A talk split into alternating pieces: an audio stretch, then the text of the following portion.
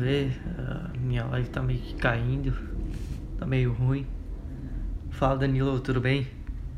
Cara, vou só esperar mais um pouquinho. Olha, Lili também entrou. Grande Afrânia, tudo bom? Obrigado pela presença, amigo. Uh, só para confirmar, vocês estão me ouvindo aqui? Tá tudo certo? Porque às vezes esse microfone não, não tá muito bem. Às vezes não funciona muito bem. Só para confirmar com vocês, tá tudo bem? O áudio tá legal? O Danilo consegue me confirmar? Opa, tudo bom, Afranio? Obrigado. Obrigado pela presença, querido. Uh, bom, pessoal, valeu, Danilo. Obrigado. Uh, muitos de vocês não sabem, uh, acredito que vocês que entraram agora talvez não saibam, mas toda terça-feira eu entro ao vivo para expor a minha opinião sobre os principais acontecimentos que aconteceram durante a semana. Né? expor minha visão política sobre eles também, pra, e também para dialogar com vocês para que vocês me digam se vocês acham que eu estou falando besteira, principalmente isso que é importante, né? Os amigos geralmente precisam falar quando alguém está falando, quando tá falando besteira, né? Então, assim, se vocês acham que eu estou falando besteira, ou se vocês concordam comigo, ou se vocês têm alguma informação para acrescentar em tudo que eu falo, por favor, se sintam à vontade. Os comentários estão aí para isso. Obrigado pela presença de vocês de mais, mais uma vez de coração, tá? E eu vou começar aqui. Opa, Maria, tudo bem? Obrigado pela presença. Uh, vou começar aqui pela, pelo primeiro tema. Na realidade, é um aviso, tá? Que a Secretaria de Saúde é, do Estado e do município também alertaram para vacinação contra o sarampo. Né? A gente sabe que tem muita gente aí que, enfim, aqueles lunáticos que acham que existe uma, uma conspiração global de que a vacina é feita para matar as pessoas. Né? E é, esse ano a meta de vacinação não foi batida. Oi, Sil, tudo bem? Uh, obrigado pela presença. E, e essa, esse ano a meta de vacinação contra o sarampo não foi batida, tá? E teve alguns registros de sarampo no estado e também no município. Então, vacine-se, previne-se, é, porque o último registro da doença foi em 2013 e a vacinação é importante para que a doença continue erradicada. Enfim, agora a primeira, a primeira questão mesmo, o primeiro assunto da semana que mais me intrigou aqui na nossa capital foi a, a questão da obra da Ponte Estilo Luz. Todo mundo sabe que é algo que eu venho batendo há algumas semanas aqui, é, não só a questão da, da negligência por parte do poder público em relação à a, a, a, Ponte Estilo Luz, mas também o fato da, da, da demora, enfim, de, de, de se haver uma, uma solução para esse problema. Né? O DENFRA foi intimado pela Justiça na semana passada a, a prestar a prestar esclarecimentos, não, a, a iniciar a reforma da ponte em até 15 dias. Então, como foi na semana passada, hoje deve ter mais ou menos 7, 8 dias para começar as obras efetivamente da ponte. Tá? Ah, com isso, com essa é, intimação da infra, é obrigado tá, a começar as obras da ponte. Para quem não sabe, a, o rolo da ponte é Desde 2003 já existe relato que ponte, as pontes como Salles Pedro precisam de reforma. Tá? Em 2016 foi aberta a licitação para uh, para reforma e para fiscalização da reforma. Em 2017, enfim, não rolou, não deu certo. Em 2018 também não. Uh, início desse ano, uh, final do ano de 2018, é, é, corrigindo, no final do ano de 2018 a empresa é, o edital de fiscalização que tinha sido é, contestado pelo TJ foi retomado e a empresa Ingevix é, foi a vencedora da licitação para fiscalizar as obras da ponte. Para quem não sabe, a Ingevix é a empresa que está envolvida na Lava Jato, é, que em 2016 foi condenada. Enfim, eu falei isso na live da semana passada. Se vocês quiserem ter mais informações sobre isso, é só acessar o meu IGTV da semana passada e da semana retrasada que vai ter esse assunto lá. Beleza, pessoal? Uh, então, a Ingevix é o que mais me admira, a Ingevix ter sido homologado, homologada. Para quem não sabe, é, ela foi investigada, mas ela foi condenada. Inclusive, não só ela, como os próprios donos, é, os próprios sócios, né, foram condenados em 2016 é, pelo crime de lavagem de dinheiro, se não me engano, ou uh, corrupção, enfim, mas eles foram condenados, tá, Lili? Uh, de qualquer maneira, é, me admira a empresa ter sido homologada é, e para todo mundo que sabe, é, e para quem não sabe, também existe um prazo de contestação. Quando a empresa vence uma licitação, ela tem um prazo de cinco dias úteis. É, existe um prazo de cinco dias úteis para que as outras empresas que participaram dessa licitação contestem essa. Como é que é? Contestem a. Não, não acredito se. Não, não sei se é a legalidade, mas contestem esse, essa. Como é que é? Esse resultado. Então, não houve contestação durante os cinco dias úteis e a IGVIX foi homologada para fiscalizar as obras da ponte. A gente espera que não, não ocorra é, o que ocorreu aí no, no país, é, aqui no nosso estado, um, um como é que é? Uh, um, um, como é que é? um esquema de corrupção como aconteceu no nosso país. E é, não só isso, oi primo, tudo bem? Vou dar só um oi aqui pro pessoal. O Rui tá aí, o o Vini, a Maria, o Nelson, a Sil também, já dei um oi pra Sil, a Érica, a Selma e o Dani também, meu primo. Obrigado, gente, pela presença de vocês.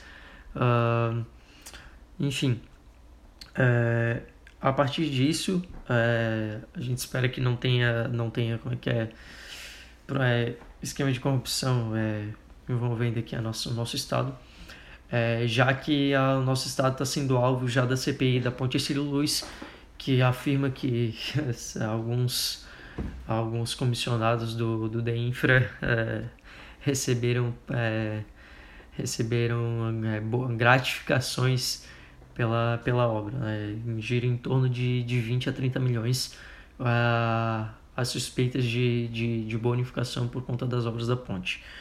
Uh, passando para outro, pro outro, pro outro ponto, na semana passada que eu comentei sobre a, a discussão da, do, do transporte, é, transporte coletivo integrado a uma região metropolitana que estava ocorrendo na, no litoral norte do estado, em Itajaí, Camboriú e Balneário Camboriú, tinham sido, é, estavam começando a, a trabalhar em cima dessa, dessa desse modal né, de transporte interligado. E essa semana é, o prefeito da capital se reuniu juntamente com a Associação das, dos Municípios da Grande Florianópolis, se reuniram com, a, com o governador Carlos Moisés para discutir o transporte público integrado. É, fico feliz que essa atitude tenha sido tomada. É, o que me surpreende não é só o fato de isso ter demorado é, muitos anos para acontecer, é algo visível, é algo é, é, como é que é impossível de ser visto a necessidade de um transporte integrado entre as cidades, visto que é, muitas pessoas que moram no continente trabalham no, na ilha, é, então é, a, a, interligação, a conexão entre essas cidades é muito latente. É, mas o que mais me surpreende é por que, que até hoje a gente ainda tem que discutir a questão de transporte, é, de transporte coletivo barra mobilidade urbana dentro da capital. Para mim isso é, é, algo inconcebível em 2019, é, se tratando de uma capital, se tratando de Florianópolis, se tratando do melhor estado do país para se viver, a gente, é impossível é, a gente conceber isso, a gente conceber que é, haja essa demora, haja essa vacância do poder executivo para que se tenha uma resolução desse problema e principalmente é, que se tenha uma, uma, uma vacância é, para a resolução não só do problema do transporte coletivo, mas da mobilidade urbana como, como um todo. Hoje a gente é uma ilha que não tem um transporte marítimo, pode parecer absurdo o que eu estou falando, mas é a mais pura realidade, porque é, se você for ver, por exemplo, o transporte é, marítimo existe é, em Itajaí Navegantes. E Itajaí, Balneário Camboriú e Camboriú acabaram de assinar um, o, o acordo para um transporte interligado, um transporte coletivo integrado entre as três cidades. Quer dizer, Florianópolis está muito, muito longe de, de, de conceber essa, é, esse tipo de transporte, esse tipo de solução para para a comunidade aqui, para nossa o transporte é, realmente o Vic acabou de comentar aqui, transporte de Floripa é caro, é precário e é um vamos usar em termos bem específicos, é um deboche com, com a população da grande Florianópolis. Uh, o que me admira é a gente não ter o transporte marítimo. Foi, é, foi estudada a possibilidade da introdução do, do catamarã, é, se eu não me engano, no final de 2017 ou início de 2018. É, porém, até agora, é, isso ficou assim. Uh, para boi ver, para inglês ver, né? A gente não conseguiu ter esse transporte marítimo, é, como é que é, implementado na nossa, na nossa é, segundo eles, a Lili acabou de comentar aqui que esbarra muito nas questões ambientais. É, pois é, só que me admira que em outras cidades isso existe. Quer dizer, e outra, em outras cidades isso existe. Eu tive na reunião em 2017 é, da, do, do Fórum Parlamentar, é, do Fórum de Mobilidade Urbana, ou da. É, agora eu não vou me recordar muito bem porque isso faz muito tempo, foi em 2017, mas foi é, organizada pelo Maicon, tá? Maicon Costa, vereador, e o, um, o dono da, do transporte marítimo da, da. Como é que é? Uh, o, dono do, o dono da empresa que faz o transporte marítimo em Itajaí, é, ele. Como é que é? Ele, ele deixou muito claro que a empresa que ele como é que é que ele faz que faz que presta o serviço uh, tem menor impacto ambiental, é, o impacto ambiental dela é praticamente zero. Então, será que realmente existe esse impacto ambiental ou será que ah, o, o, grande problema do, do, da implementação desse transporte é, é como é que é? é? Vamos ser bem claro, é uma, uma lei ambiental que a gente não consegue comprar. Porque, vamos ser franco, não existe lei ambiental no país, né? É, isso é a coisa mais clara, quem só não vê quem não quer. Se você pega qualquer praia aqui da capital, se eu vou pegar um exemplo bem claro que eu tenho bem específico para mim, é o caso de, um, de duas casas que tem na Praia das Cordas em Governador Celso Ramos, tá? Uma das praia, uma das casas é, entre as duas casas existe um caminho para você chegar na praia. A praia, a casa da esquerda, tá? Ela é embargada, ela não pode ser utilizada, a casa já está construída e ela não pode ser utilizada por conta de leis ambientais. E a casa da direita, um projeto é muito semelhante, é, construída é, com alvenaria e tudo mais, do lado, tá, gente? Não tô falando de atrás da praia ou na frente da praia, tô falando do lado, na mesma extensão, na mesma uh, longitude. A, a casa, as pessoas moram dentro da casa, então o problema não é, é questões ambientais, o problema é falta de dinheiro para comprar as leis ambientais se, é, se a gente quer ser um pouco mais claro, um pouco mais específico nesse assunto. É, eu vou subir aqui um pouquinho, porque eu vi que comentou aqui uh, que ele anda de ônibus e é sempre uma dor de cabeça, envolve tudo, horário e tudo mais. É, realmente é, vi que eu também andava de ônibus, é, andava de ônibus que eu digo porque eu comprei um carro até semana, a semana passada, mas é, enfim, a gente sabe que é, independente de ter carro não, vai chegar uma hora que eu vou acabar tendo que andar de ônibus novamente, enfim, não exclui toda a experiência que eu tive de 25 anos, 26 anos andando de ônibus. Realmente é, é um é um grande problema, uma grande dor de cabeça. Eu comentei isso na semana passada, inclusive, sobre a questão do CPI de transporte coletivo aqui na capital. Se tu quiser dar uma olhadinha, te convido a dar uma olhada lá na, no IGTV, que tá tudo gravado lá. Eu deixei deixei lá para vocês conferirem, tá? É, um outro ponto que é não só do transporte marítimo, mas questão de olhar para outros modais, sabe?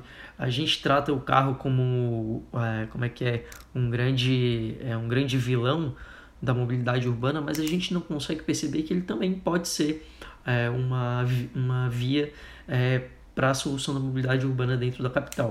O problema é como se dará, como se pode é, dar isso. Uh, na minha opinião, acho que um grande, é, um grande equívoco da, ali do centro da capital é ainda ter ruas que passam carros. É, isso para mim é o maior absurdo do mundo. A gente sabe que o centro não comporta mais a, a o, é, já está chegando no limite de, é, de é, no limite sustentável dele, no limite providencial de, é, de atender o tanto de carro que tem, ruas que não conseguem mal passam é, pessoas direito, vão passar passam pessoas e carros. Eu acho que uma solução para isso seriam bolsões, como já existem em cidades da, da Europa, Itália, Espanha também é, tem esse modal, que é o carro vai até o centro da cidade, fica em um bolsão e a partir daquele bolsão você se desloca dentro do centro apenas por transporte é, coletivo.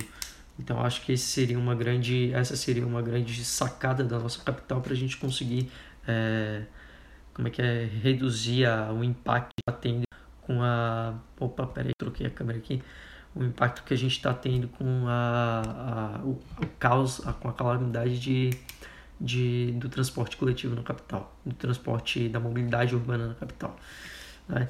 dos assuntos da capital uh, são esses eu vou puxar agora para alguns assuntos é, não não são esses não tem um assunto aqui ó que é bem que é bem importante da gente da gente como é que é uh, falar que é, aconteceu hoje, infelizmente, é, a Concap entrou em greve novamente por tempo indeterminado.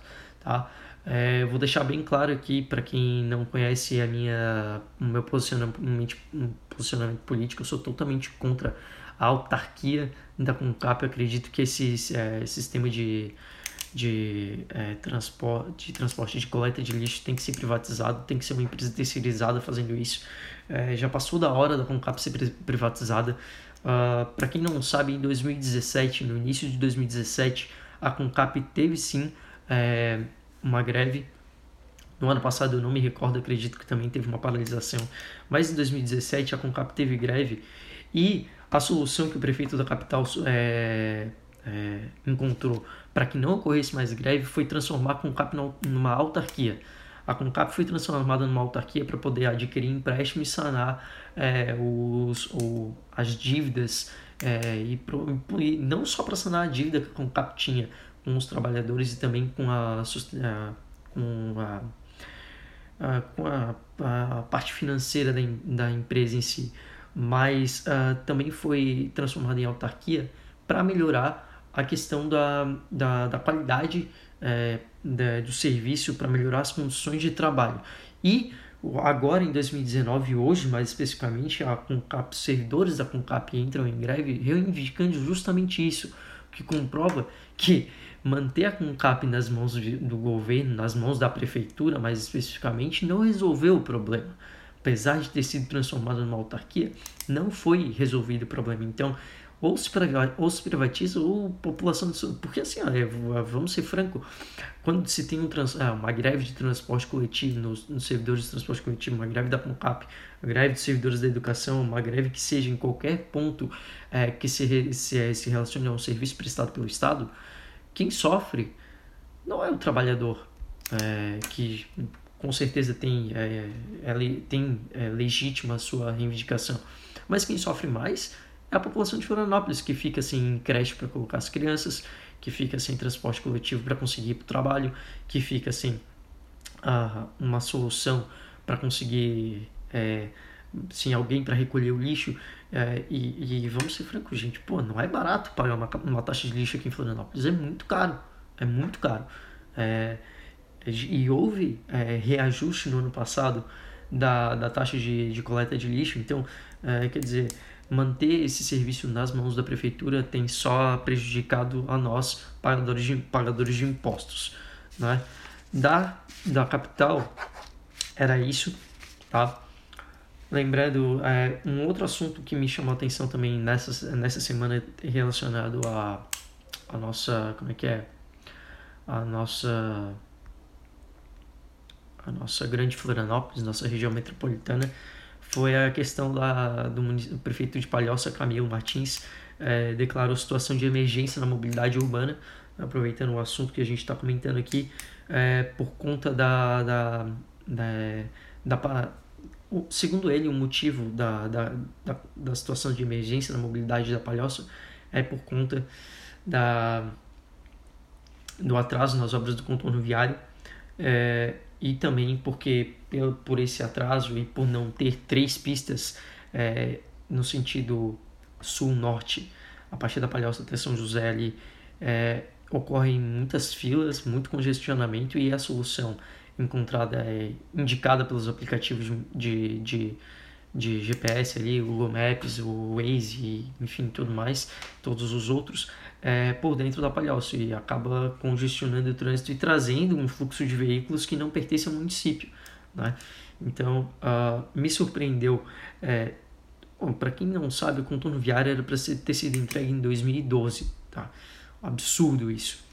Uh, contorno viário entregue, era para ter sido entregue em 2012, depois foi prorrogado para 2015, depois foi prorrogado para 2017, agora foi prorrogado para 2021, se eu não me engano, e a gente não tem uma solução das obras do contorno viário. Né? Quer dizer, é a artéries é, tomando, como é que é, tomando uma, tomando uma atitude é, de proletar, é, protelar, desculpa, de, é, de protelar cada vez mais a, a, a resolução desse problema, a NTT passando pano quente para ela, visivelmente passando pano quente para ela, uh, relembrando uma fala é, no, no Fórum Parlamentar Catarinense do João Amin, é, indicando que, rebatendo a fala do, do, do, presidente da Arteris, que dizia que a obra teria, teria condições de ser entregue, e o João Amin é, foi bem claro e bem é, objetivo na fala, dizendo que é, não adiantava a, a Arteris iludir a população catarinense, ou muito menos tentar enganar quem estava quem trabalhando para que essa obra saísse, que isso seria extremamente desrespeitoso e seria uma mentira que estava era uma mentira que estava sendo contada né ó, a, a Luana que me acompanha aqui desde a semana retrasada falou que mora na Palhoça com certeza é, deve sofrer com esse com esse problema também uh, deixa eu dar um oi aqui a Érica, a Érica comentou que lhe algum dia sobre investimentos nas ciclovias aqui em Florianópolis.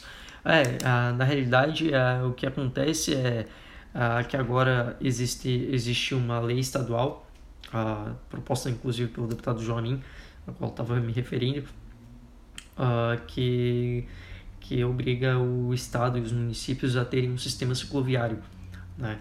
É, interligando todos os municípios no estado de Santa Catarina. Então, é, essas obras de, de, de ciclovia obrigam os, obrigam os municípios a a terem uma como é que é a se adequarem é, nessa nessa questão então com certeza haverá mais investimentos em ciclovias e, e esse com certeza vai ser um, um, um novo meio um novo modal dentro da capital já está sendo muito bem aceito e veio de uma maneira muito positiva para ajudar bastante a quem sofre todos os dias dentro precisa se locomover em distâncias curtas é, dentro do, do centro de Florianópolis, também tem na, na, na região do Itacorubi, Santa Mônica e Trindade, e agora também, e também tem na Lagoa da Conceição. Então, uh, uh, essa semana o deputado Bruno Souza também pediu, uh, pediu uh, informações sobre o andamento dessa, dessa, uh, dessa das obras da Arteres e tudo mais. Espero que ele e o deputado João Amin possam trabalhar juntos e, e conseguir solucionar esse problema, ajudar na solução desse problema o mais rápido possível. Né? Lembrando também que agora está sendo estudada a abertura da terceira faixa, ou seja, do acostamento é, do trecho é, Palhoça São José da BR-101 para aliviar essa, essa, esse gargalo no trânsito. Né? O Eduardo entrou aqui também, obrigado pela presença. Eduardo, Alex também. Uh, deixa eu ver quem mais entrou, acho que mais ninguém. O Gil também entrou, obrigado pela presença, gente. Uh, uh, bom, galera, cara, eu quero ver um negócio aqui, eu quero ver se eu consigo lançar é, uma pergunta para vocês aqui. Uh, Putz, eu não sei se eu vou conseguir, que eu sou meio banzo com esses negócios aqui, galera. Vou ser bem sincero com Opa, errei aqui. Eu queria lançar uma enquete aqui pra. pra. Ah, não vou conseguir aqui. Sim. Enfim, não, não sei. Eu queria lançar uma enquete para vocês aqui, se vocês quiserem, querem que eu que eu, que eu fale sobre um pouco, a, agora puxando para os assuntos nacionais, Uh, explique para vocês a reforma da Previdência. Acredito que para muita gente não está claro isso. Muita gente é contra sem nem saber, e muita gente também é a favor da reforma da Previdência sem nem saber os pontos levantados. Então, se vocês é, quiserem que, que eu faça uma live extra amanhã explicando os pontos da reforma da Previdência, é, eu não vou falar aqui porque vai estender muito mais é, a nossa live. Uh, então, fala Cícero, tudo bem? Obrigado pela presença. Não vou falar aqui sobre a reforma da Previdência, porque vai, senão vai estender muito. Então, se vocês quiserem é, que eu fale sobre a reforma na, na semana, no caso, numa live extra amanhã, só deixar o joinha aí, só falar hashtag Previdência, que, que eu falo amanhã aqui. De qualquer maneira, capaz mesmo de eu, falar, de eu fazer a live mesmo sem vocês me pedirem. Tá, galera? Uh, partindo para os pontos é, nacionais aqui, uh, vamos falar um pouquinho só explicando. Eu quero explicar para vocês sobre o pacote anticrime do Moro, que muita gente foi um tema muito latente essa semana nas, nas redes sociais. É, foi um tema que chamou, é, criou, causou bastante polêmica, porque muita gente não entendeu. É, muita gente comparou a contradição que o que o que o ministro Sérgio Moro teve se relacionando no ano passado se referindo no ano passado ao, ao crime de corrupção, dizendo que o crime de corrupção era até mais grave, o crime de caixa 2 era até mais grave que um crime de corrupção, e, e falando é, que, e, e, mostrando também que o pacote anticrime não incluía o crime de caixa 2 nesse, nesse é, no, no, no, pacote, não existia inclusão do, do crime de caixa 2. Só explicando, o crime de caixa 2 e o crime de corrupção são dois crimes totalmente diferentes, tá bom, galera? O crime de caixa 2 é, é o crime onde ele se, ele se enquadra é, em lavagem de dinheiro, se enquadra é, em é, enriquecimento ilícito, é, em transações corruptas, em falsidade ideológica. Fala, Gustavo, obrigado pela presença.